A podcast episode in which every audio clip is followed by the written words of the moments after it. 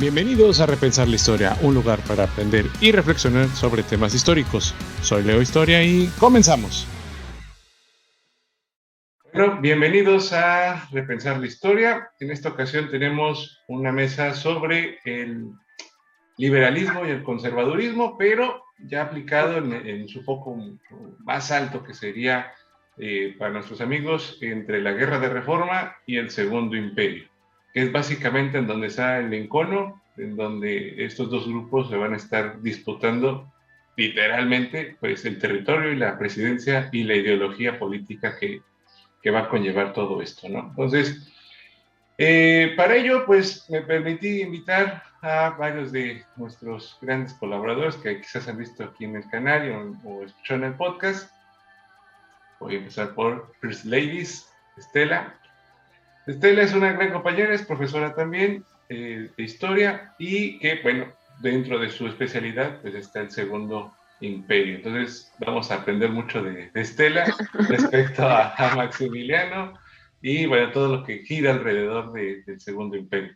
Bienvenida, Estela. Muchas gracias, Leo. Hola, chicos, buenos días.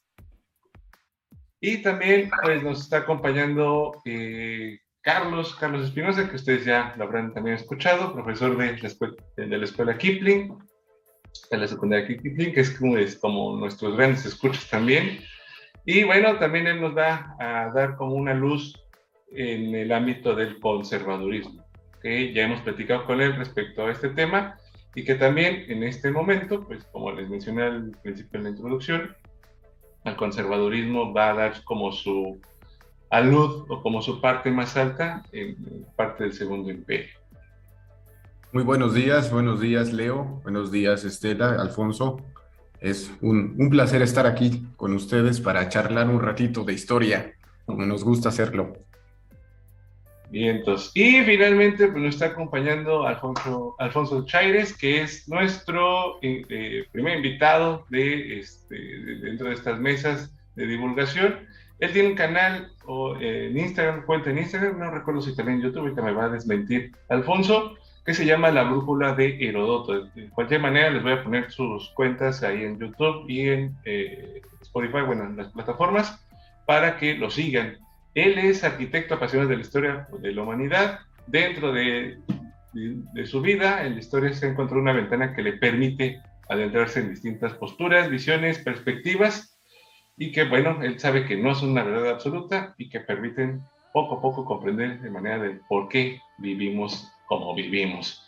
Bienvenido, Alfonso. Gracias, Leo. Buen día y buen día también a Carlos y a Estela. Esperando eh, más que nada aprender en esta plática, pero ojalá que todo salga de la mejor manera. Así es. Aquí nos venimos a charlar y a divertir, entonces eh, no te preocupes. Pues bueno, eh, Chicos, pues vamos a empezar con este contexto de las, de las posturas políticas en donde les mencionaba, pues hay que entender primero qué es el liberalismo y el conservadurismo, pero ya entendiéndolo como, vamos a ponerlo así, después de quizás Napoleón Bonaparte, cuando ya finalmente es vencido Napoleón por este gran conservadurismo y que ya esta ola llega después a, a México. Entonces, eh, si quieres, empezamos con Estela. ¿Crees que nos puedes dar ahí como un, pequeño contexto de esta época? Bueno, pues podemos ver el, el liberalismo que se introduce en México desde la época de la independencia. Es cuando se va a empezar a desarrollar con los pensamientos de, no de Hidalgo precisamente, sino de José María Morelos y Pavón en el cual él ya está estableciendo una ah, independencia de España, pero evidentemente ya tiene esta influencia de las ideas de la ilustración europea, en las cuales eh, pues remarca y habla precisamente de la libertad y de la igualdad, ¿no? A partir de ahí es como que se empieza a gestar este pensamiento liberal aquí en la Nueva España y cómo va a ir eh, caminando eh, a la par junto con la guerra de independencia. Eh, ya una vez que, por ejemplo, Fernando VII recupera el trono en España, ya los pensamientos de, los de los novohispanos ya son otros, ya no tienen, ya no, ya no es la autonomía por la cual se inició la guerra de independencia, sino que ya quieren una independencia como tal de la Nueva España. Entonces, esas primeras ideas de liberalismo que va a imprimir eh, Morelos en los sentimientos de la nación es cuando se va, es como la semillita, vaya, que va a ir desarrollándose durante el movimiento de independencia y que va a culminar con la, con la instauración de una república aquí en México, ¿no? No sin antes pasar por un proceso de, eh, monárquico con el imperio de Agustín de Iturbide. Pero es desde ese momento en el que se empieza a propagar, porque también recordemos que durante la independencia es muy importante eh, la imprenta, todo lo que, lo que se, toda la ideología de la independencia que estaba circulando gracias a la imprenta, es así como llega a varios sectores del territorio mexicano, bueno, de la Nueva España en ese entonces. Entonces podemos ver ahí que a pesar eh, de que, como les menciono, Fernando VII recupera el trono, ya no hay una vuelta atrás, ya las ideas han cambiado aquí, ya, ya quieren una nación con esta y con esta eh, camino, con esta vía de libertad, de, igualdad, que obviamente hablar de ello es muy complejo en el siglo XIX, ¿no? Ahorita yo creo que lo vamos a tocar, qué era la libertad en ese entonces, qué era la igualdad en ese momento y estos personajes políticos realmente a quienes consideraban, perdón, como iguales y quienes eran ciudadanos, etcétera. Entonces, pienso ahí que eh, pienso que es ahí donde comienza la semillita del liberalismo mexicano. No sé si quieran eh, tocar otro tema, Carlos o Alfonso. A ver, Carlos. Sí, estoy de acuerdo totalmente con Estela. Esta, esta situación del liberalismo atlántico, ¿no? que llega vía España a, Nueva España pero que en un primer momento va a chocar con el orden colonial que ya estaba establecido, un orden completamente conservador. Entonces, si bien tenemos personajes como José María Morelos, que es el primer, eh, el primer personaje que se atreve a plasmar, como bien lo dijo Estela, estas ideas liberales, eh, estos, estos puntos de los sentimientos de la nación que son completamente innovadores para, para el orden que se tenía en la Nueva España, pero va a chocar con instituciones coloniales bastante férreas, que son instituciones conservadoras totalmente, que buscan pues el, el, mantener los privilegios que las clases eh, de la élite tenían. No estamos pensando tampoco en todas las clases, ¿no? Como el conservadurismo lo mencionaba, incluso el primer liberalismo solamente estaba tocando a las clases altas, a las élites. Entonces ahí va a haber un choque interesante y que va a provocar que, los, que surjan los llamados ideólogos de cada una de las posturas. Ya ha terminado el imperio de Turbide, como fue el doctor Mora, como fue Lucas Alamán, como fue Valentín Gómez Farías, que son tanto liberales y conservadores muy, muy radicales, ¿sí? que no van a dejar tampoco eh, pie a que sus ideas sean pues modificadas y ese va a ser como el inicio de todos los problemas, ¿no? El, el, ser tan rígido o ser tan severo en sus ideas va a empezar a provocar interesantes convulsiones políticas, ¿sí? que se van a coronar con la constitución del 24. Así es, y, bueno, a ver, eh, Alfonso, ¿quieres compartir algo? Sí, en, ahora que mencionan, es, es, innegable ¿no? la, influencia europea en, ¿qué podemos decir? Este legado que representan las nacientes repúblicas hispanoamericanas. Eh, y también no sé qué tan importante sea el papel que jugó la famosa Constitución de Cádiz, que nuevamente, pues, eh, para su época planteaba unas ideas y unos puntos muy innovadores. Y eso le podemos poner unas comillas del, del tamaño de los virreinatos. Lo mencionaba Estela en cuestión de los conceptos de libertad, de igualdad, para principios del siglo XIX, se entiende que van a ser un poco sesgados, un poco más sesgados de lo que nosotros conocemos eh, ahora, sobre todo en esta, en esta, no sé cómo llamarle, vorágine que, que podemos eh, presenciar en, en, el siglo XXI. En efecto se hablaba de una libertad, eh, una igualdad, pero hacían hincapié, por ejemplo, en esta famosa Declaración de los Derechos del Hombre, creo que ya se va entendiendo, ¿no? O sea, hacia dónde va la cargada del hombre y del hombre blanco, principalmente, aquel hombre que tiene capital. Entonces, ya cuando vemos que esas ideas llegan, eh, pues básicamente tuvieron que pasar siete coaliciones, siete coaliciones para poder derrotar eh, el, movimiento francés.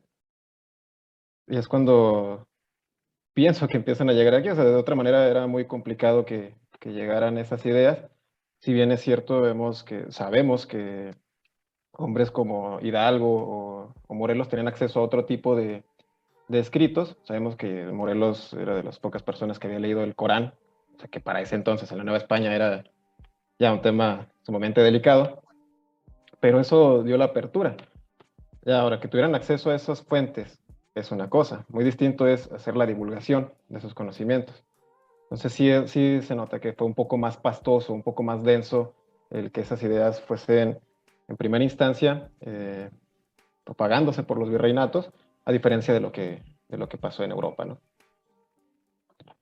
Así es, y me gustaría como eh, empezar ya la, la, reflexión en torno a, ya vimos más o menos por dónde vienen estas ideas de tanto liberales como conservadoras, entonces vamos a ir avanzando un poquito en el tiempo, ya estamos hablando de la segunda mitad del siglo XIX, 1850, eh, para ser muy estrictos, pero brota que en 1854 pues hay una revolución en Ayutla que quita a Santana y es una revolución liberal, en donde mentes tan liberales que han vivido y han estudiado en Estados Unidos están detrás de Juan Álvarez, que podemos ahí mencionar a Juárez, de Tejada, que viene con esta cargada liberal. Viniendo de un sistema conservador que era la dictadura de, Santana, ¿cierto? Entonces, eh, quiero que, me ayuden a decirle a, nuestra audiencia cómo es posible o cómo detectar ese liberalismo y ese conservadurismo que lo hace distinto a lo que estábamos hablando en un principio. O sea, cómo fue evolucionando esto. Eh, Estela. Bueno, pues como dice Carlos Leo, yo considero que el, en primera vamos a ver que el liberalismo mexicano es muy particular, ¿no? No tiene los mismos lineamientos que tenía en esa época, eh, en el eh, principio del siglo XIX, en Europa. Eh, por ejemplo, un pensamiento de Juárez, que él supuestamente era muy liberal, pero no se podía desprender como tal de una institución que era muy fuerte aquí en la España, eh, que en, México, perdón, que era la iglesia, la iglesia católica. Este, Juárez sí hizo reformas dentro de esta constitución en contra de la iglesia que perjudicaba los privilegios de la iglesia católica. Sin embargo, no era antirreligioso, él era católico, él se casó por la iglesia católica. Entonces, este liberalismo no es tan el conservadurismo y el liberalismo del siglo XIX no es tan polarizado. De hecho, eh, tienden en, ciertas, en ciertos puntos a compaginar, ¿no? Y, eso es lo interesante que hay aquí en el liberalismo mexicano. Por ejemplo, eh, el conservadurismo que va a, defender Lucas Alamán, en el que dice eh, primera mitad del siglo XIX, en el que está cuestionando, quién, e, como hace más rato mencionaba Alfonso, quiénes son los ciudadanos, quiénes pueden votar. Y, Juárez no se está alejando con sus leyes de reforma, no se está alejando tanto del pensamiento eh, de Alamán de quiénes son los que pueden votar, quiénes son los que pueden decidir y quiénes son los que dentro de todas las eh, constituciones que hubo en la primera mitad del siglo XIX y en esta eh, del 57, de 1857, no se marca claramente quiénes son las personas a las que la Constitución está diciendo como iguales, ¿no? quiénes son los ciudadanos, etcétera. Entonces, el conservadurismo y el liberalismo en México, si bien tienden, tienen aspectos eh, muy marcados, en otros puntos están compaginándose entre ellos mismos. No hay una diferencia como tal, eh, tan radical en el que podamos separarlo. Entonces, esa, pienso yo, Leo, que eso es lo interesante de estudiar a profundidad el conservadurismo y el liberalismo mexicano, que fue el que, el que predominó y que eh, llegó a su auge en la época de Porfirio Díaz, ¿no? Exacto. Yo, creo que eh, son tan, decían ser tan distintos que son tan parecidos, ¿no? Este, Carlos, ¿qué quieres agregar? Sí, estoy totalmente de acuerdo con Estela, nada más le cambian el nombre, ¿no? De, ah, tú eres rojo y tú eres azul, pero al final casi, casi vamos por el mismo camino. Y más también en el aspecto económico. Eh, ambos buscan el progreso del país porque en, los dos, en las dos posturas es algo que están los dos este, argumentando, tanto liberales como conservadores. El, eh, echar a andar la economía que estaba tan lastimada después de tanta guerra civil y que vino a fracturarse aún más, pues con la pérdida de los territorios del norte y con la invasión norteamericana, que ese es el punto álgido de la situación. Es donde se rompe totalmente este, pues, la cuestión política y también se rompe la cuestión económica, y es donde ambas posturas dicen, ya basta, tenemos que echar a andar la economía otra vez, pero volvemos otra vez a desacuerdos. Uno proponía, por ejemplo, el, liberalismo propone eh, los pequeños comerciantes, los pequeños negocios, etcétera, que, puedan eh, reactivar esta, este sector económico, pero el conservadurismo vuelve al orden colonial y eh, está señalando las propiedades de los grandes terratenientes, eh, estas propiedades eclesiásticas que no quieren que se toquen tampoco, ¿no? Eh, va a haber incluso un, problema con, con, este, con el obispo de Puebla, cuando el gobierno declara que los bienes de la diócesis de Puebla van a ser, este, ¿cómo se dice? Los van a expropiar, el gobierno va a expropiar estos bienes, pues para un darle un poquito de balance a las arcas nacionales y bueno, eh, don Pelagio Antonio hace un relajo porque le expropiaron los bienes a la diócesis y empiezan nuevamente estos problemas entre liberales y conservadores. Al final no van a ser muy distintos, el, detalle es que eh, creo que, por ejemplo, desde el lado conservador, no aceptaban como el hecho de que ya habían perdido el poder, no aceptaban el hecho de que el Partido Conservador estaba en una crisis, que la acentuaron más al invitar a Santa Ana, bueno, invitar, ustedes me entienden, a Santa Ana nuevamente a la presidencia. Entonces, está, el conservadurismo entró en crisis en la mitad del siglo XIX y bueno, por eso pierde el poder tras las dos guerras de, tanto la de reforma como la de intervención francesa. Ok. Alfonso. Sí, eh, eh, como para andar un poco en, lo que han compartido tanto Estela y Carlos.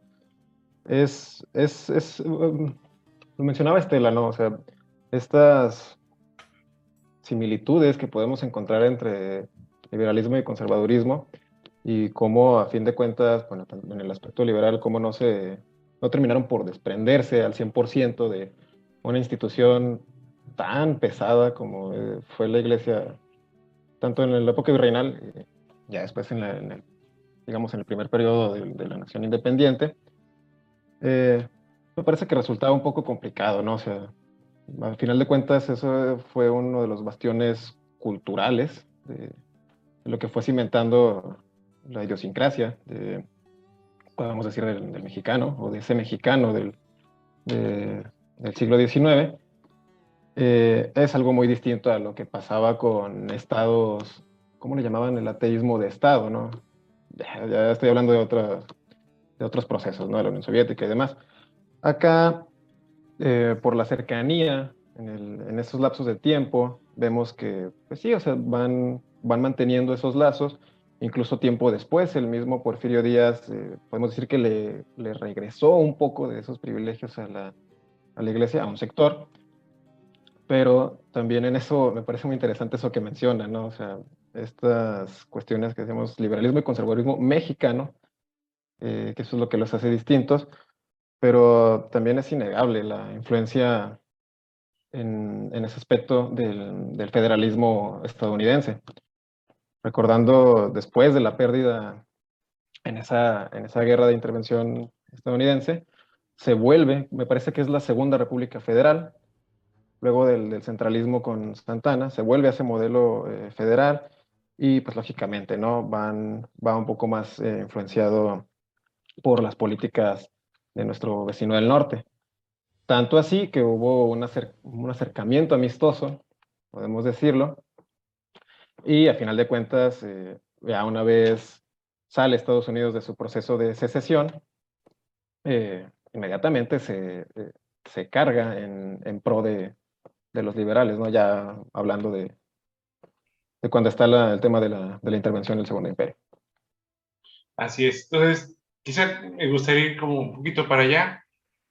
Eh, al parecer, el conservadurismo mexicano, como bien decía Carlos, estaba herido, estaba maltrecho, estaba ya muy mal herido. Y de hecho, eh, no sé si recuerden, pues cuando finalmente ya ganan los liberales, no solamente ganan, sino le van a dar la estocada al conservadurismo con estas leyes de reforma, que es cuando, no sé, con alguna inyección de adrenalina, el conservadurismo resurge y empieza a decir, hey, no están atacando nuestras instituciones, ¿no? Entonces, creo que, que ese shot de adrenalina que le van a dar las reformas eh, liberales, pues va a dar consecuencia que varias personas estén pensando en decir, bueno, a lo mejor la respuesta no está en México, la respuesta está en Europa. Y hay que ir a buscar quién nos pueda venir a dar luz, porque aquí estamos hechos un desastre. ¿no? Necesitamos a alguien eh, extranjero, ajeno a todo este sistema y que nos pueda dar esa, esa guía. Ahora, eh, ¿por qué de todas las suertes que tuvo el conservadurismo mexicano tuvo que caer con Maximiliano de Habsburgo? A ver, Estela, yo creo que te pongo en un predicamento, pero ¿crees que nos puedes dar quizás alguna respuesta por ahí? Mm, bueno, eh, primero eh, un poquito de que el pensamiento promonárquico nunca dejó de existir aquí en, México, ¿no? Desde que eh, se polarizaron estas ideologías, siempre los primeros centralistas que, tenían este pensamiento o, o pro y turbidistas también, tenían ese pensamiento de que se gobernarse México por una persona extranjera, un europeo, ¿no? Eh, más precisamente porque ellos consideraban que era la mejor forma de gobernar México, quizás no estaban muy alejados de la realidad, ¿no? Podríamos analizar a lo mejor ese tema posteriormente. Eh, evidentemente la constitución del 57, pues con la ley Lerdo, hace despertar a esta gran gran bloque que apoya a los conservadores, que es la iglesia, con la ley de desamortización de sus tierras, pues evidentemente ellos van a verse ahí tan, tan atacados que pues sí, tienen que despertar y tienen que, tiene que resurgir nuevamente este movimiento, este bloque político, si es que estaba apagándose como ustedes lo mencionan. Ahora, eh, como les menciono, no dejó de existir ese pensamiento de un gobernante europeo. Más bien, para los promonarquistas les vino como anillo al dedo este proceso expansionista que tenía, comercial que tenía Napoleón III y que se va a conjuntar con este deseo de este personaje tan interesante, Maximiliano de Habsburgo, que eh, él, por ser el segundo en, en, su linaje, no va a ser allá en Europa no va a ser candidato a una corona. ¿Quién es el que va a llevar la corona de Austria, del imperio austriaco? En ese entonces su hermano, Francisco José. Él no tiene posibilidades de ascender a un trono. Además, se va a casar con eh, Carlota, la princesa de eh, la hija del rey Leopoldo, que ella sí ha sido educada para gobernar. Entonces, todas esas circunstancias extranjeras es como les cae como anillo al dedo a los promonarquistas que hay tanto aquí en México, pero recordemos que también vivían personas promonarquistas allá en Europa y que son las que se van a estar encargando de hacer como que todos estos movimientos allá en Europa y van a ver con eh, Napoleón III la posibilidad de instaurar un país satélite. Eso es lo que quiere Napoleón III de México, instaurar un país satélite aquí en América para poder obviamente controlar el comercio con Sudamérica. En ese entonces Estados Unidos está en su guerra de secesión. Ellos, Napoleón, quiere aprovechar ese momento, no lo va a dejar a un lado. Entonces, el hecho de que Maximiliano les haya caído como anillo al dedo también tiene mucho que ver con la personalidad de este personaje, de, él contrario a su hermano, siempre estuvo inclinado por las humanidades, por las artes, era de cierta manera un soñador y sus detractores inclusive lo tachaban de ingenuo. Y él acepta esta posibilidad, pero también por presiones tanto de su esposa como de su madre, ¿no? De que sí, puede ir. Además de que, como les menciono, la delegación que está de mexicana allá en Europa no le está diciendo que en México prácticamente eh, todos están apoyando a los liberales. Ellos le, ellos le van a pintar un panorama muy diferente a Maximiliano para que acepte venir a México a gobernar. Inclusive Napoleón III le manda una serie de, de escritos, de firmas que están apoyando para que él venga a gobernar México. Esa, eso obviamente era falso pero Maximiliano lo había pedido.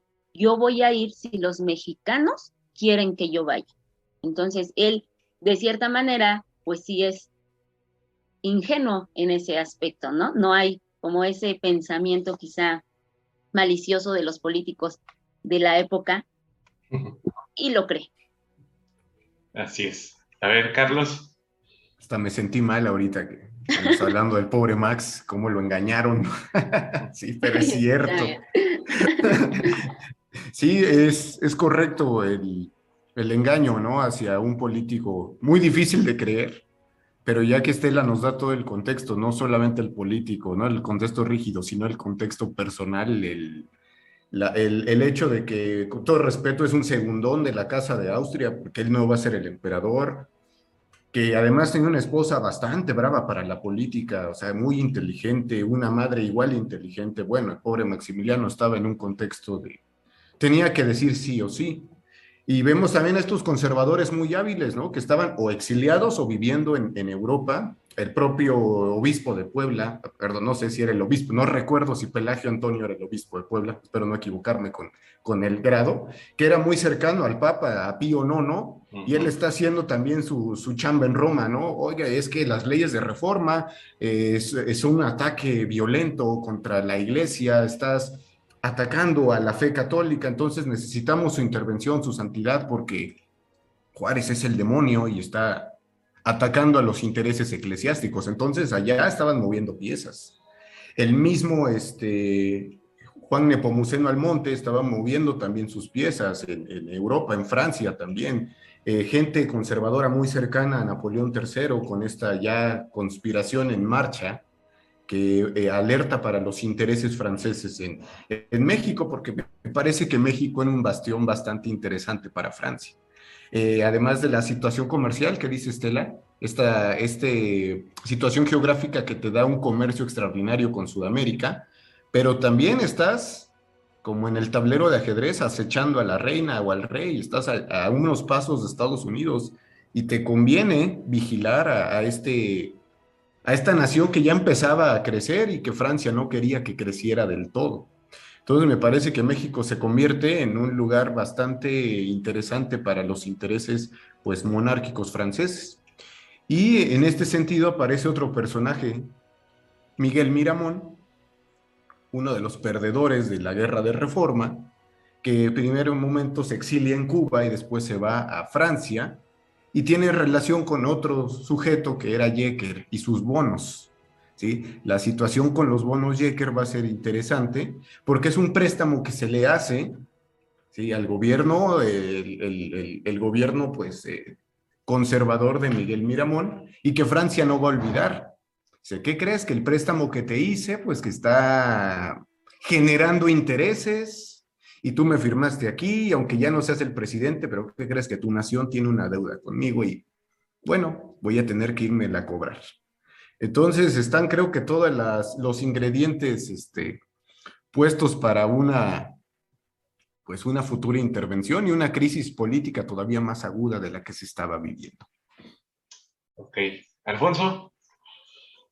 Sí, eh, ahora es, es, un personaje trágico, ¿no? El de, de Maximiliano. Eh, ahora que mencionaba Estela, que tal vez eh, los políticos de la época no tenían ese pensamiento malicioso, pues a lo mejor él no, pero Napoleón III sí lo tuvo. vemos que por poco le sale su estrategia. No, evidentemente México era un, un punto estratégico muy importante dentro de la geopolítica, como de la cual eh, buscaban contrarrestar este progresivo crecimiento que estaba teniendo los Estados Unidos, ¿no? Ya, ya estaba muy clara su, su postura expansionista y eso pues movía un poco, la, movía un poco el piso.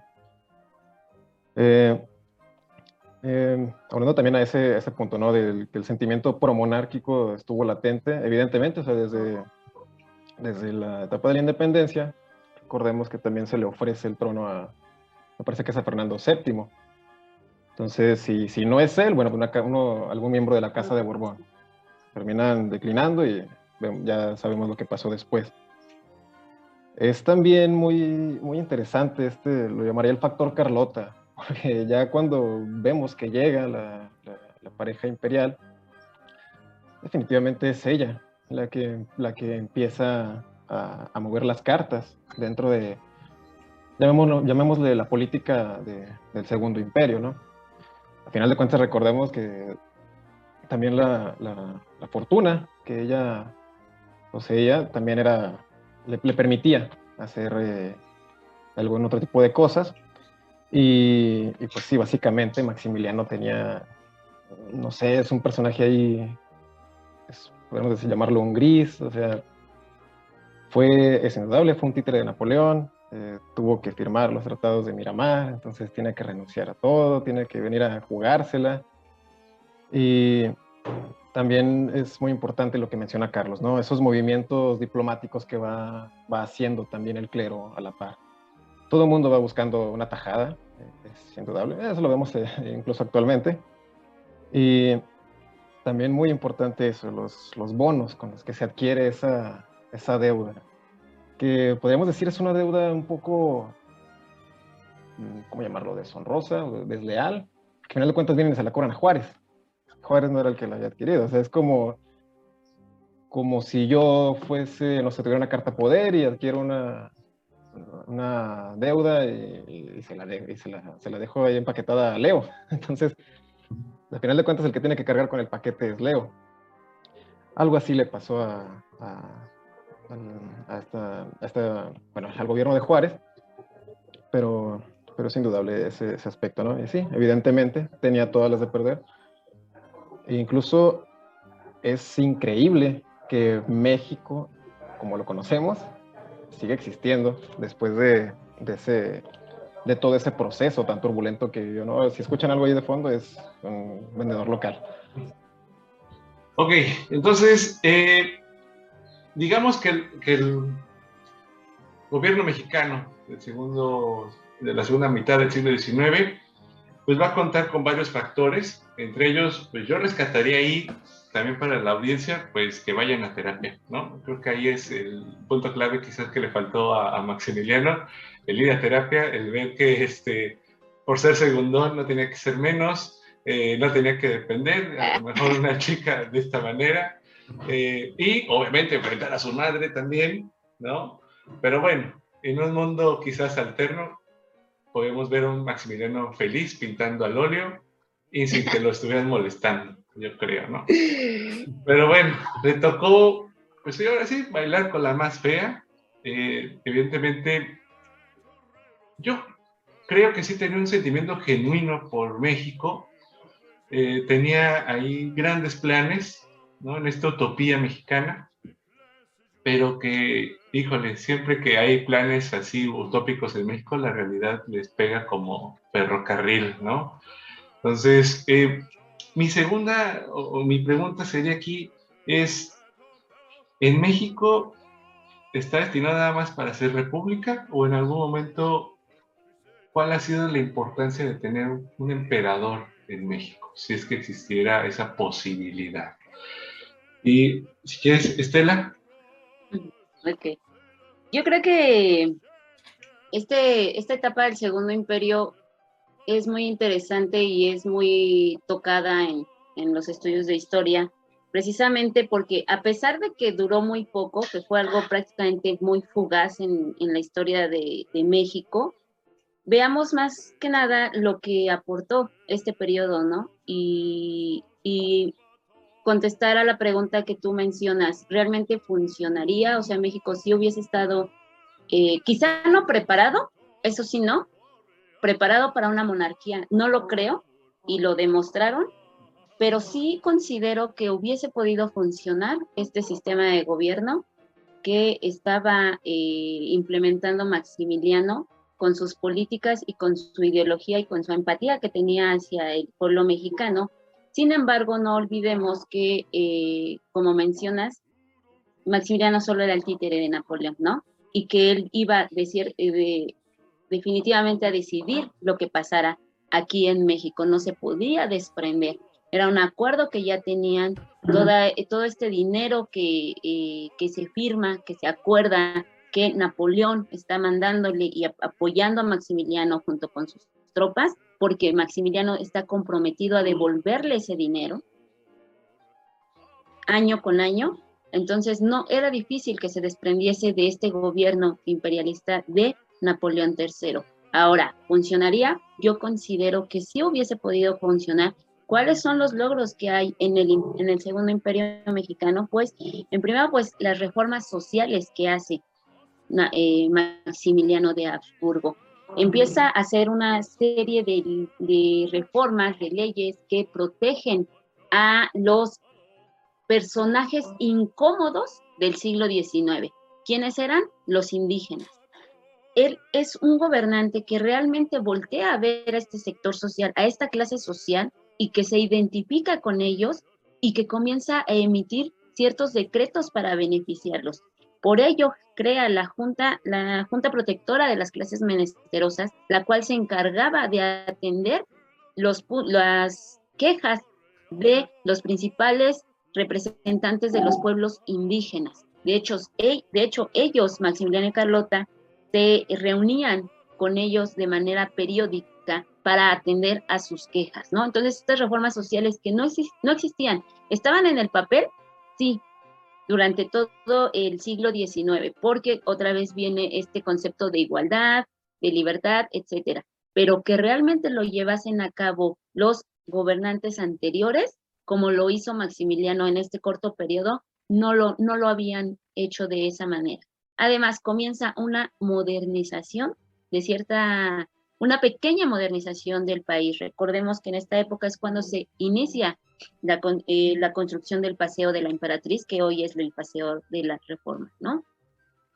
¿Qué otro logro hay? Eh, pues el inicio de la construcción del ferrocarril que viene de Veracruz y que eh, solo se logra hacer hasta donde es el tramo de Paso de Macho.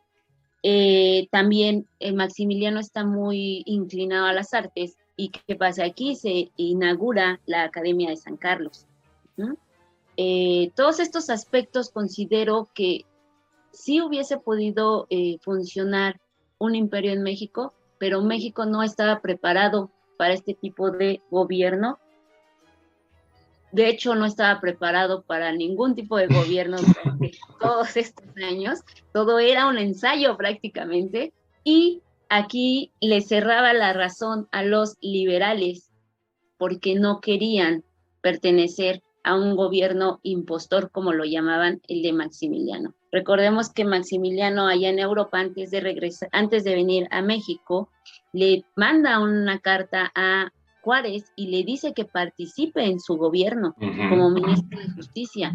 Juárez, pues evidente no, evidentemente no va a querer, pero cuando ya está aquí Maximiliano y está instalando todas estas reformas liberales, tal cuales, que van a alejarlo obviamente del sector conservador que lo apoyó, Juárez está cegado, o sea, él no lo va a aceptar, no es como decir, bueno, están está gobernando como nosotros lo hubiésemos podido gobernar, nosotros los liberales lo pudiésemos gobernar y vamos a hacer un pacto, ¿no? O sea, no hay esa ideología en ese, no hay ese pensamiento para Juárez, entonces más bien era como el deseo de, del poder nada más y no de ver más allá lo conveniente para una nación. Yo considero... Sí, sí, sí. Incluso yo creo que podremos sumarle la variable de la personalidad de Juárez, que es bastante terca, ¿no? Eh, que pues obviamente, imagínate, siendo terco y con ese poder, pues evidentemente pues, no vas a aceptar ninguna otra nueva idea, ninguna otra nueva propuesta, ¿no? Entonces, creo que ahí queda eh, visto esta, esta personalidad de estos eh, seres humanos, ¿no? Carlos, Ahora, este, México ya terminó de ensayar, porque pues estamos nada más ensayando en, gobiernos. Pero bueno, ¿qué, te deja a ti esta impresión? ¿Sí podría funcionar un imperio? Bueno, creo que tras los dos fracasos, Iturbide y Maximiliano, y vaya, son fracasos que se dieron por desgracia por la misma clase política mexicana. Ellos mismos llevaron al fracaso a sus ensayos eh, imperiales. ¿sí? ¿Por qué? Porque conservadores y liberales pues tenían una idea, tenían una idea bastante clara y pues si la idea no era exactamente como ellos pensaron, pues simplemente la iban a echar para atrás, como bien lo mencionaron hace un momento, está el concepto juarista de yo soy el presidente, eh, interrumpieron mi, mi mandato por una guerra civil, sigo siendo el presidente y como yo soy el presidente no voy a dejar que venga ese tipo de Austria como con un gobierno, este, ¿cómo le llamamos? Impostor. ¿sí? Que creo que hubiera funcionado, un, trabajo, este, un trabajo colaborativo entre ambas facciones hubiera funcionado bastante bien. De hecho, hay un texto, no, no recuerdo cómo se llama, quizás Estela se acuerda mejor que yo, que se llama Encuentro de Liberalismos, ¿no? Cuando se ven estas posturas que traía tanto Juárez como los, eh, las ideas que traía Maximiliano, que van a tener un punto de encuentro interesante y se van a dar cuenta, quizás no lo decían y jamás lo iban a aceptar, pues que tal vez estaban encaminados por, el mismo sendero, ¿sí? sus liberalismos, lo cual hace que los conservadores, bueno, se vayan de espaldas cuando llega Maximiliano, porque no era lo que pidieron, no llegó el, el paquete que pidieron, es totalmente diferente a, su, a lo que ellos esperaban, a alguien que fuera totalmente eh, servil a los intereses conservadores. Pienso que hablando de la situación monárquica en México, no sé qué tanto podría funcionar una monarquía absoluta, ya vimos que quizás no, pero tal vez parlamentaria sí, donde exista un Congreso, un Parlamento que funcione de una manera paralela a una monarquía y pues se tomen las decisiones como por ejemplo se hacía en Inglaterra, en las viejas monarquías británicas. Un modelo así quizás podría ser útil a nuestro país, pero pues no se ensayó con él. Se ensayaron con monarquías absolutas totalmente, aunque dijeran en el papel, dijera que no. Al final era, el papel de un emperador o todopoderoso, como pretendió Iturbide, o un emperador títere. Suena feo, sí, pero así era la situación, como fue el segundo imperio. No, e incluso yo creo que em, el poder tener un gobierno así, pues involucraba que la ciudadanía pudiera enfrentar un gobierno así. Es decir, el poder sentarnos a la mesa y discutir tu postura política, mi postura política y quizás llegar a un acuerdo, eso habla mucho de la ciudadanía, cosa que pues no estamos ni estamos quizás acostumbrados a, sentarnos y entablar una conversación de ese tipo, ¿no? Eh, Alfonso, ¿qué opinas? Sí, em, en ese aspecto sobre si sabemos que el Iturbide no funcionó, pero suponiendo eh, eh, la victoria del, bando conservador eh, apoyado por, Francia, vamos a, hacer una ucrania, ¿no? ¿Qué hubiera pasado con este segundo imperio? No sé, yo tengo mis dudas sobre si este modelo hubiese triunfado, pero principalmente quiero poner sobre la mesa porque pienso que iba a estar marcado por la constante que definió a todo el siglo XIX de México, que a final de cuentas fue la inestabilidad. Completo, completo todo ese siglo XIX fue quizás hasta que llegó Porfirio Díaz, fue marcado por ese caos y esa inestabilidad. ¿no? Eh, esa nación no sabía, nació sin saber qué quería hacer. Estaba, y eso tal vez, de cierto modo, eh, polarizó en, cierta, en, una u otra medida, ¿no? Eh, es, es, importante eso que menciona Carlos, ¿no? O sea, cómo son estos mismos conservadores los que van haciendo las maniobras diplomáticas para atraer a Maximiliano y al final de cuentas Maximiliano llega con una postura que podríamos catalogar de un poco liberal. Entonces es, eh, esa es también una de las, de las cuestiones por las que yo, me, yo me, cuestiono el que ese modelo hubiese funcionado, porque con esa postura, al final de cuentas ibas a generar un choque, ¿no? Un choque de ideas con aquellos que te trajeron. Entonces es como que, a ver, espérate, nosotros te trajimos buscando esto desde nuestra perspectiva pero resulta que tú tienes inclinaciones eh, que tienden más hacia, hacia el otro lado. Ya si Juárez, este, evidentemente Juárez se, ofendió con esa, con esa propuesta de ministro de Justicia, eso ya es, es asunto de la personalidad de Juárez, ¿no? Y otro punto también que me parece que no, no debemos dejar de lado es que a final de cuentas, o sea, y pues, ellos se, dedicaban a hacer política, no podían obviar el tema de la posición con Estados Unidos. Estados Unidos, eh, lo queramos o no, ha jugado un papel eh, hasta cierto punto importante en este desarrollo. No, estoy sacando teorías de la conspiración y que es Estados Unidos el que mueve, pero evidentemente Estados Unidos no sé, no sé si le convenía el tener cerca a una a algo que, tuviera el más mínimo aroma a las cortes europeas, ¿no? Si bien es cierto, sabemos que al norte tenían a Canadá, pero ellos son básicamente hermanos, ¿no? son, son hijos de la misma madre. Eh, todas esas cuestiones, ¿no? El caos, la, inestabilidad, esta, esta posición contraria de las, de las, de las políticas empleadas por, por Maximiliano y esta influencia también de Estados Unidos son otras cuestiones que, quizás este, no, no, hubiesen eh, dejado que este proyecto funcionara. Otra parte también, eh, no podemos negar que el apoyo venía de, desde Francia, con Napoleón III, y el crecimiento de Prusia era, era imparable. Tanto así que llegó y chocó en seco. Entonces, ya ahorita me resulta un poco ya fácil, no podemos decir a toro pasado, ¿no? Ah, pues iba a pasar esto y le iban, le iban a ganar, no todo eso. Pero son cuestiones que no podemos ir dejando de lado, ¿no? A final de cuentas, el tablero geopolítico, tanto del otro lado del charco como aquí, se estaba moviendo. Y eso indudablemente iba a repercutir en que no iba a, funcionar este modelo, o al menos desde, desde esos puntos que, que establezco, ¿no? Ahí está, perdón, me había silenciado. Este, sí, creo que esa parte de, de, ver todo el contexto mundial a veces nos hace falta eh, el ver que esas piezas de ajedrez, o esas colisiones que van sucediendo alrededor del mundo, pues sí o sí van a pegar en algún momento al país. Y obviamente, pues algunos actores supongo que no lo habrán visto, porque pues eh, evidentemente la comunicación de aquel momento era mínima o muy, muy lenta, ¿no? Entonces creo que eso nos, nos va a llevar a, la postre a eso. Eh, digamos que ya para ir un poquito cerrando el tema, eh, siempre intento que, la audiencia se lleve algo del pasado al presente, que podamos como entender esa onda, ¿no? Es muy difícil, sí, porque al parecer nosotros no tenemos conciencia histórica, bueno, pero hacemos una luchita.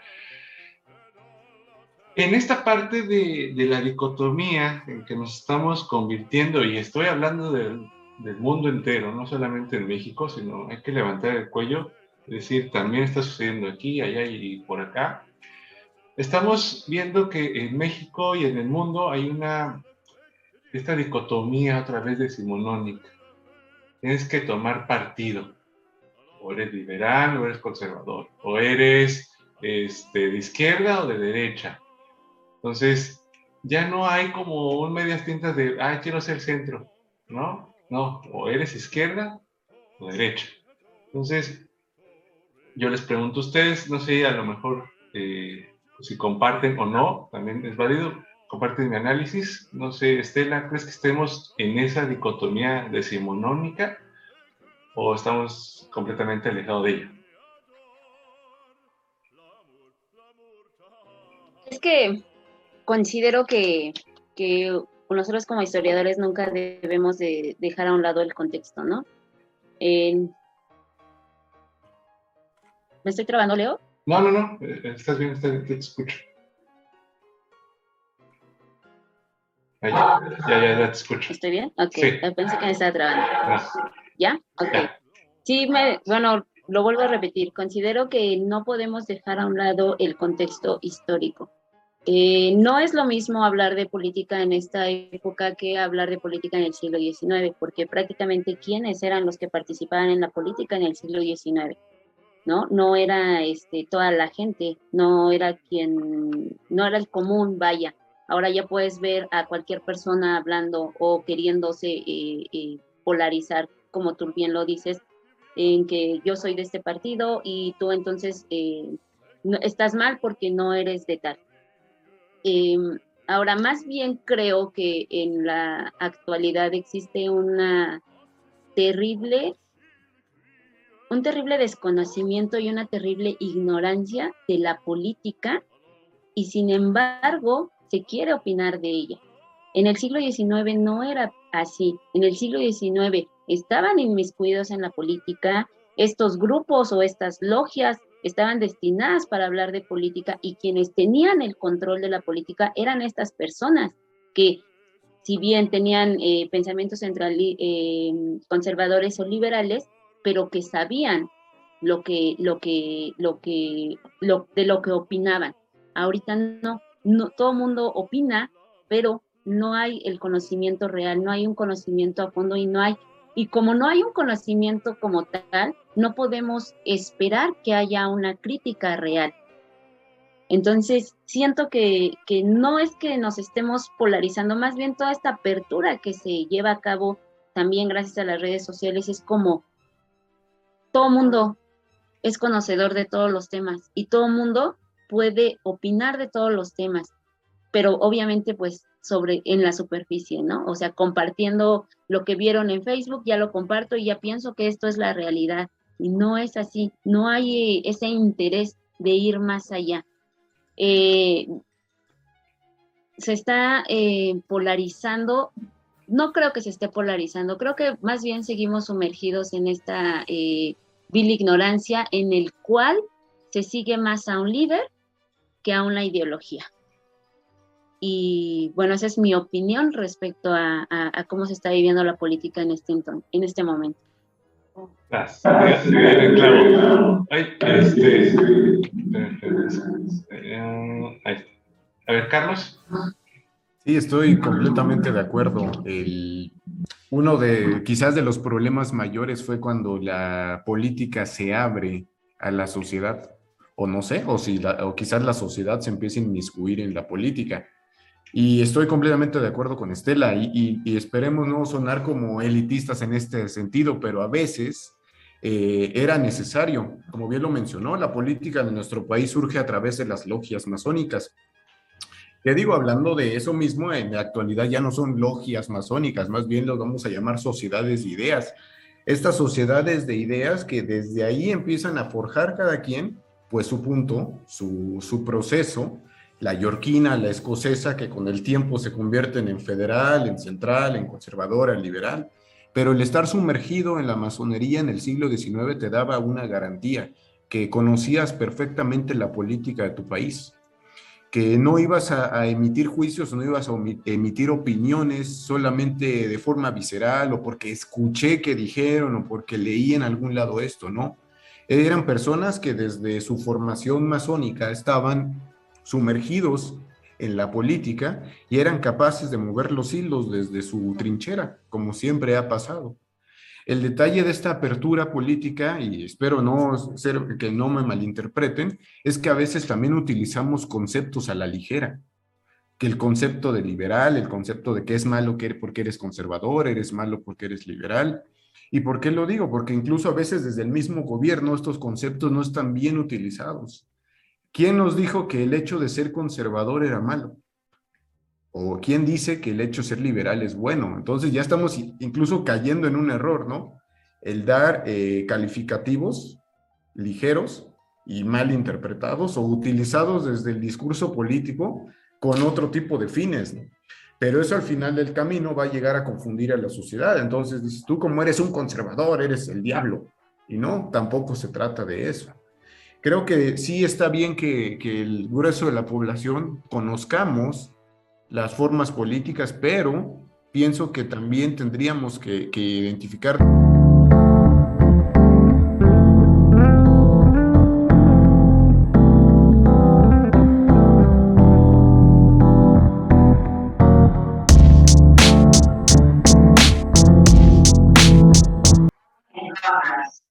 no sé qué pasó. Bueno, ahí retomando la grabación, creo que eso nos detuvo porque Carlos estaba de anarquista antidemocrático. No, no es que Carlos. Rayos. Censura. No, pero creo que coincido un poquito, ahorita voy con, con Alfonso, coincido un poquito en, en ese sentido de hay mucha opinión pública pero también ahí está la responsabilidad de uno como ciudadano de decir, tengo que, para opinar, tengo que saber argumentar. Y creo que eso hace falta en, este momento, ¿no? más que decir eso. Alfonso. Sí, estoy eh, completamente de acuerdo con las, con las, ideas que han compartido nuestros compañeros. Quizás no con la postura anarquista de Carlos, no. este, no, eh, eh, es indudable, ¿no? O sea, hay diferencias, obviamente, entre lo que podemos eh, opinar eh, hoy en la actualidad contra el contexto del siglo XIX, pero eso también quizás pase en la medida de que tenemos el, acceso a la mayor, o estamos mayormente expuestos a, a todos estos booms mediáticos, ¿no? Hay información por montones, por todos lados y de todo tipo. sin, o sea, vaya, basta con levantarse y enciende las noticias, hay un montón de ruido. Checas redes, no, ni se diga. Todo eso genera un poco de confusión dentro del público que consume eh, X o Y tipo de, información, ¿no? Y evidentemente, también como lo dijo Leo, si nos quedamos nada más con lo que, con lo que está por encimita de la nota, que incluso hay ocasiones, creo que me parece que es Facebook, ¿no? El que te dice, esta información, este, chécala o algo así, o podrías estar compartiendo información falsa. Por ahí llegan algunas notificaciones. Eso es en, ese aspecto, ¿no? Pero también está el, otro punto que deberíamos de tener como, como consumidores críticos de la, información. También detectar, no, no bloquear ni, ni segregar, nada más detectar de dónde viene esa información, quién me la está contando, pues ya de ahí también veremos un poco la cargada eh, política o la cargada ideológica que, que, traerá consigo, ¿no? Esto que mencionaba Carlos, ¿no? De que no sabemos en qué momento alguien le puso ese mote, pero al final de cuentas algo que fue avanzando a lo largo de la historia, el mote negativo a lo conservador.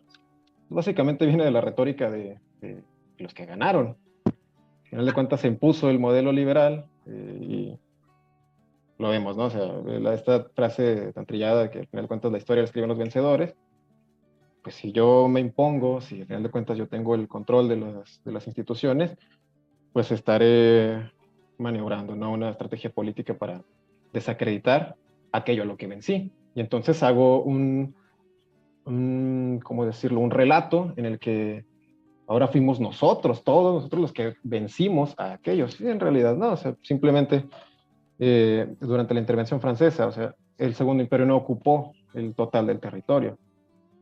Quizás hubo gente que ni se enteró de que había franceses aquí. ¿Cuándo? ¿En qué momento? Fue un, podemos decir que fue un poco más focalizado, ¿no? Al centro y, centro y, un poco al Golfo. Eso por ese, por ese aspecto, ¿no? También lo que mencionaba Estela, estamos en tiempos donde se siguen, se sigue un líder más que una ideología. Y, o sea, me gusta este pensamiento de que la, historia es cíclica hasta cierto punto, como la vida misma. Decía Mark Twain que la historia no se repite, pero a veces rima. Entonces vemos que hay algunos eh, procesos eh, sociales que de repente tienen cierta similitud y, ese tipo de cuestiones, y a lo que mencionaba Leo, estamos destinados a, tenemos que cargarnos a un, a un, a un extremo del, de este péndulo ideológico. Eso podríamos, podríamos ver en los antecedentes que así ha sido, pero también como sociedad eh, necesitamos ver que no, no, no es algo a lo que estemos destinados, ¿no?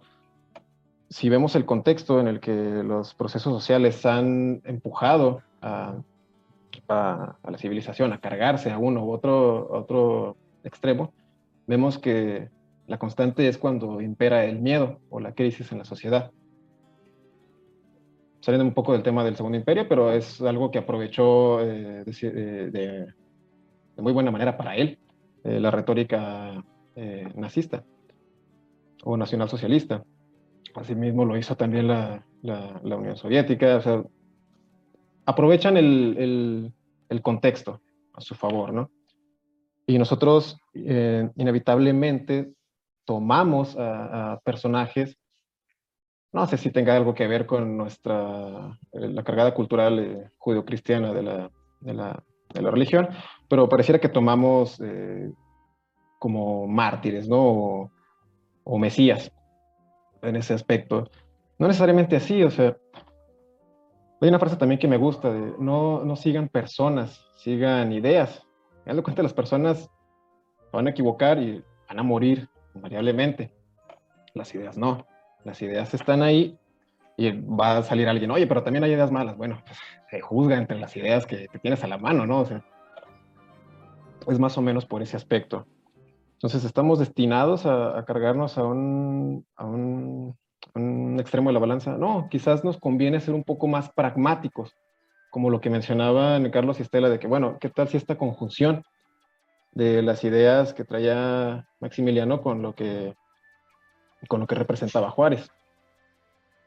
Decía Aristóteles también, la virtud está en el centro, ¿por qué no? Eh, también existe un poco de presión social de que te dicen, ay, es que eres un tibio, si no te, o sea, tú defínete. Siempre te preguntan, ¿no? ¿Qué eres? no, me interesa hacer nada, o sea, y es válido también. No pasa nada por ese aspecto, porque sabemos que tanto de un lado como del otro hay aciertos y hay errores. Entonces, lógicamente no nos conviene eh, centrarnos en, los errores, sí para aprender de ellos, pero no para seguir repitiéndolos. Por eso es, esa cuestión, ¿no?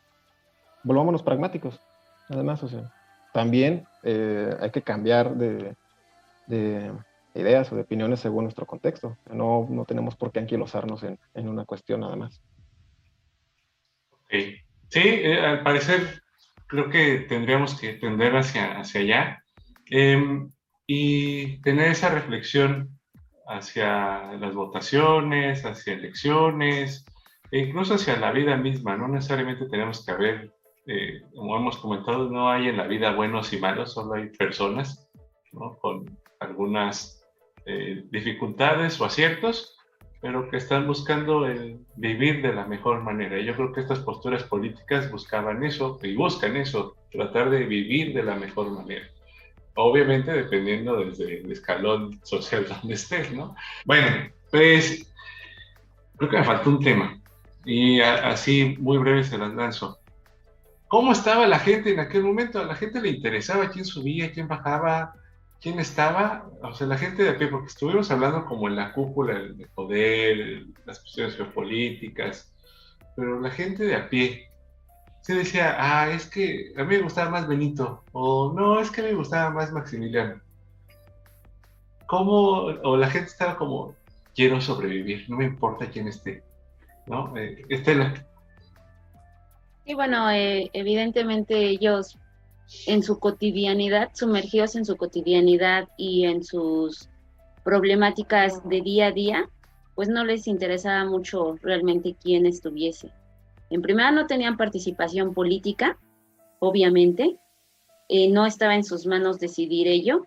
En segunda, eh, lo que les preocupaba era su inestabilidad económica, lo que iban a cómo iban a sobrevivir que cada vez el país empobrecía más, que si bien ellos no participaban políticamente, ellos no decidían lo que pasaba en el centro, eh, sí eran los principales afectados de todos estos movimientos políticos.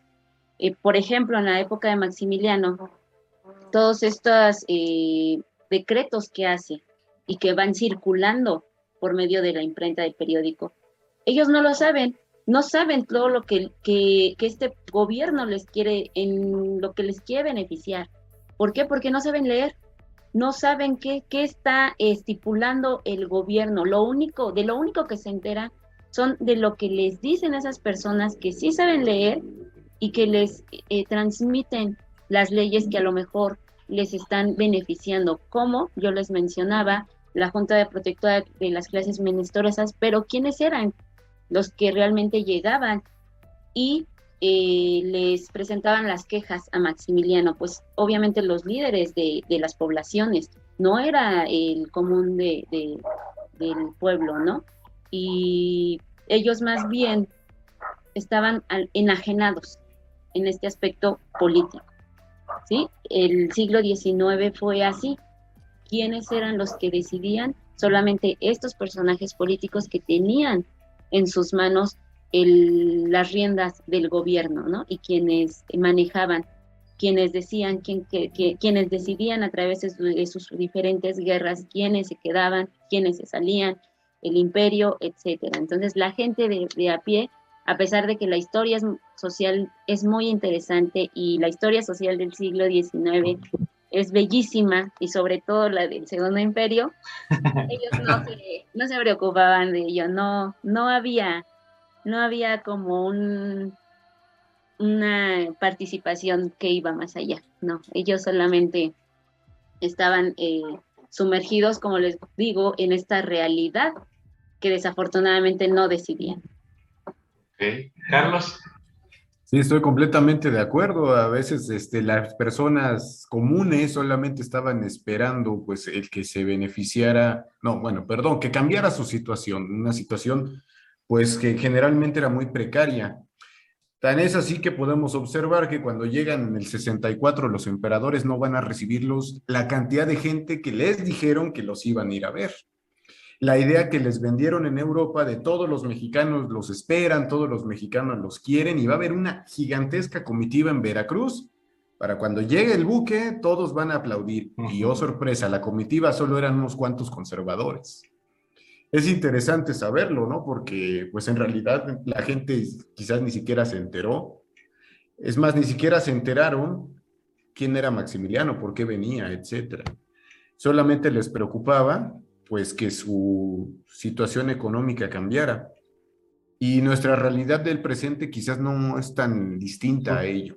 ¿sí? Eh, siguen existiendo comunidades, están pues segregadas de la sociedad mexicana, aquellas comunidades que están en las sierras, en los campos, en, rancherías, etcétera, que también quizás ni siquiera se han enterado quién está gobernando, que lo único que, que les importa es que su situación cambie y no ha cambiado. Es, muy extraño encontrar todavía sociedades parecidas a aquellas del siglo XIX, aún en nuestro siglo XXI. Incluso debería ser un tanto absurdo, pero sigue existiendo. Entonces, me parece que esa es una de las cuestiones que siguen tristemente similares a la realidad social, ¿sí? De aquella eh, etapa decimonónica. Cierto. A ver, Alfonso. Sí, definitivamente, ¿no? Este, Sí, en la actualidad lo, vemos que, sigue pasando.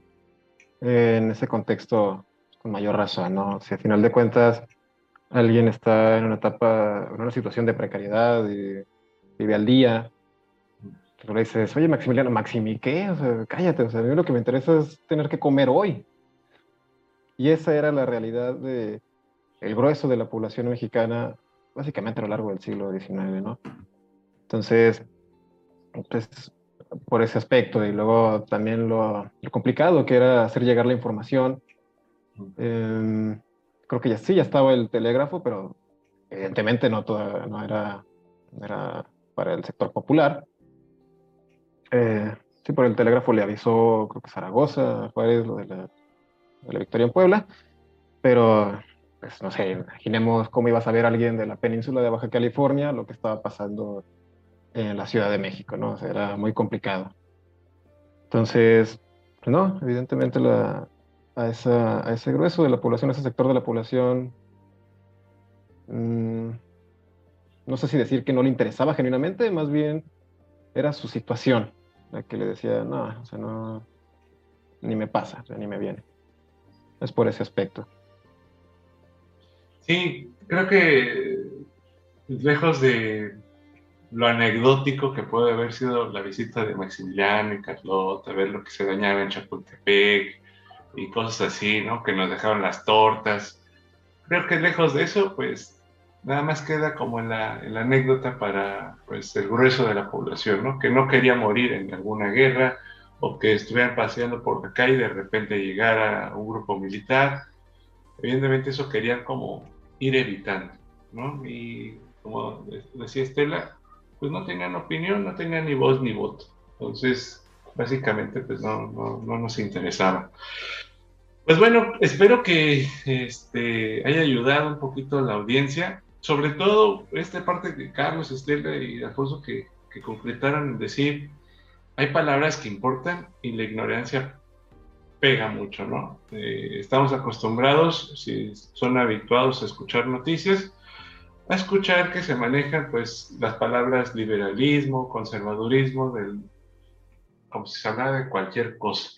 Entonces, eh, las palabras importan, y evidentemente pues no se tiene que ocupar de esa manera sin ningún tipo de, contexto, ¿no? Y creo que aquí los cuatro lo sabemos y entre más hagamos énfasis en, que las personas tengan la iniciativa de, de, aprender y de escuchar nuevas cosas, creo que vamos a ir avanzando poco a poco, ¿no?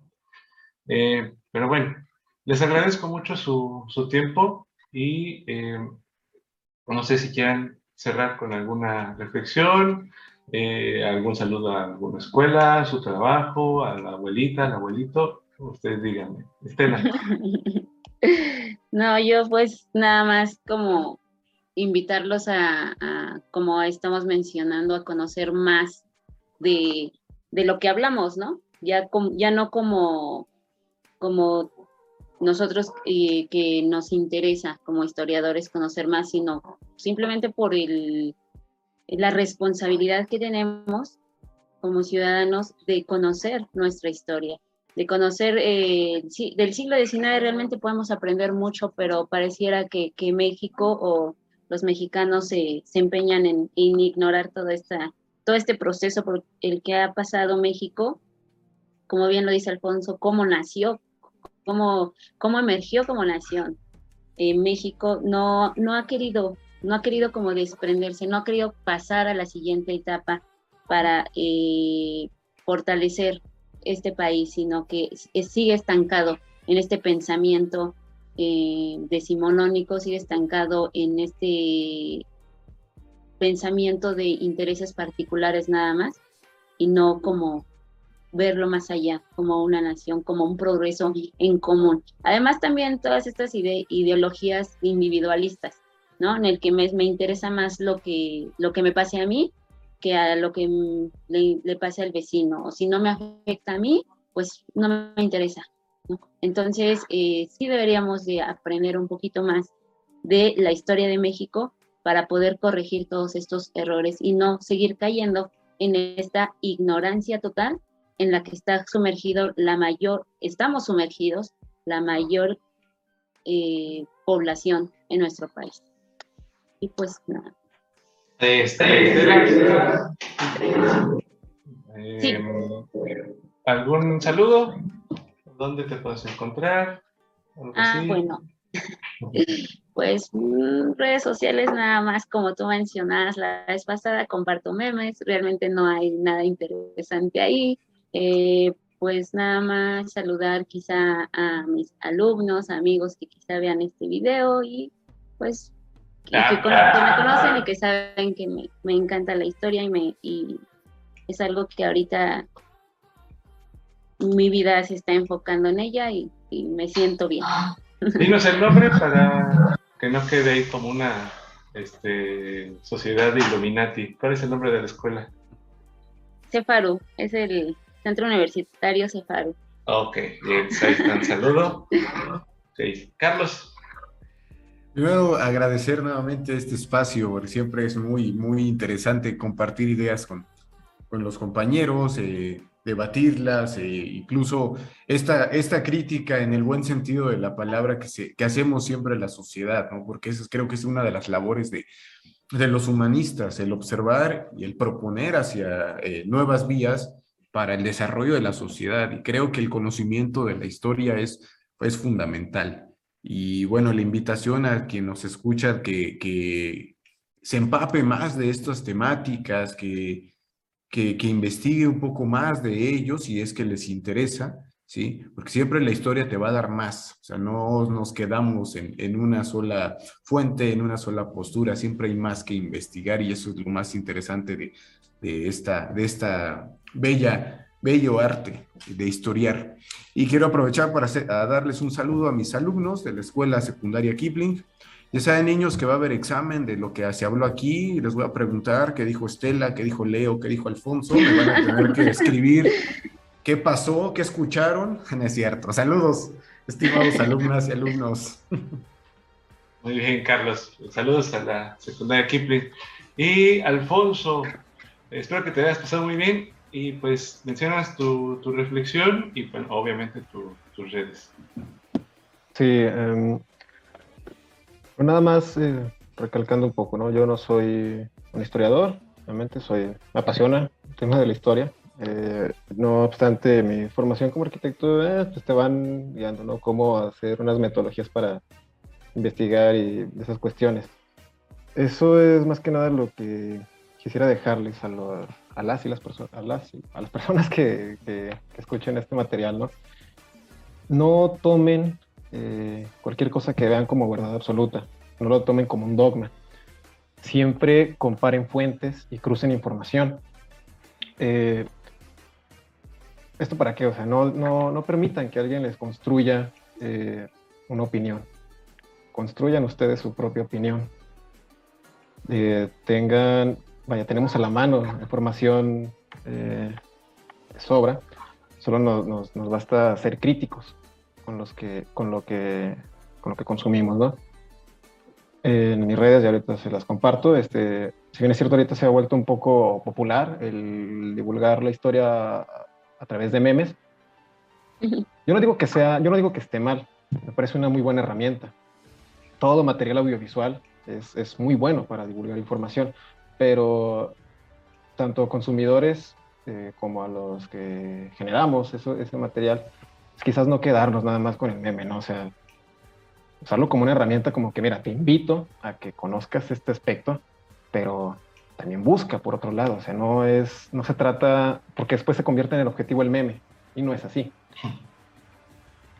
Nada más eso, ¿no? O sea, y recalco también esa frase, eh, me gusta mucho, eh, no, sigan, no sigan personas, sigan ideas y construyan las propias, ¿no? Y nada, este, mis redes pues es, se llama La Brújula de Heródoto, como tal. Estoy en, tanto en Facebook, Instagram, tenemos ahí un muy pequeño canal en YouTube, eh, también estamos en TikTok. Eh, si me siguen, eh, no se impacienten, tardo mucho en, subir contenido, pero nada, no se hace con todo el gusto del mundo y, agradecido por la, por la invitación. Es, es, un honor y muy grato estar eh, escuchando y compartiendo ideas con, con, todos ustedes.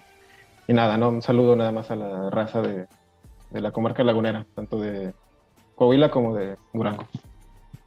Perfecto, pues gracias Alfonso, gracias Carlos, gracias Estela por, por su tiempo. Eh, siempre es un gustazo platicar con ustedes. Y eh, pues bueno, este capítulo va a salir ya después. Cualquier comentario, duda, sugerencia, pónganlo ahí en la caja de comentarios de este canal. Y eh, pues nos vemos en la próxima. Muchas gracias a todos.